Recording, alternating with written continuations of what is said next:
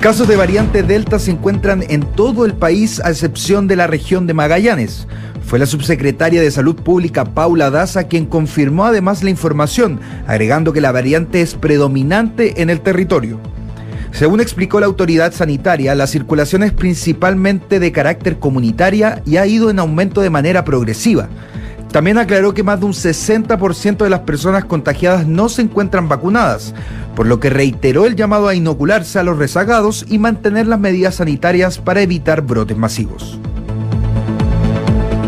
El Instituto Nacional recibió a sus primeras estudiantes mujeres de forma presencial.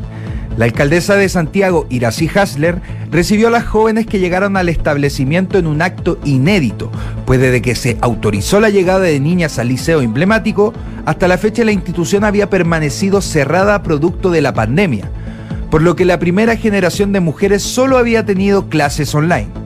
En detalle, el colegio fundado en 1813 recibió a 170 niñas que se matricularon durante la emergencia sanitaria y paulatinamente, año tras año, seguirá integrando estudiantes mujeres hasta llegar a cuarto medio. Oficialmente llegó la primavera. A las 4.21 inició la estación que tuvo por la mañana un día nublado, incluso con leves precipitaciones en la madrugada, sin embargo de a poco empezaron a subir las temperaturas. ¿Qué es lo que se espera en este periodo? Hoy el día y la noche tienen la misma duración, pero a partir de mañana los días serán más largos y las noches más cortas. Las altas temperaturas comenzarán desde mañana. Este jueves se esperan 25 grados y el viernes la máxima será de 29 grados.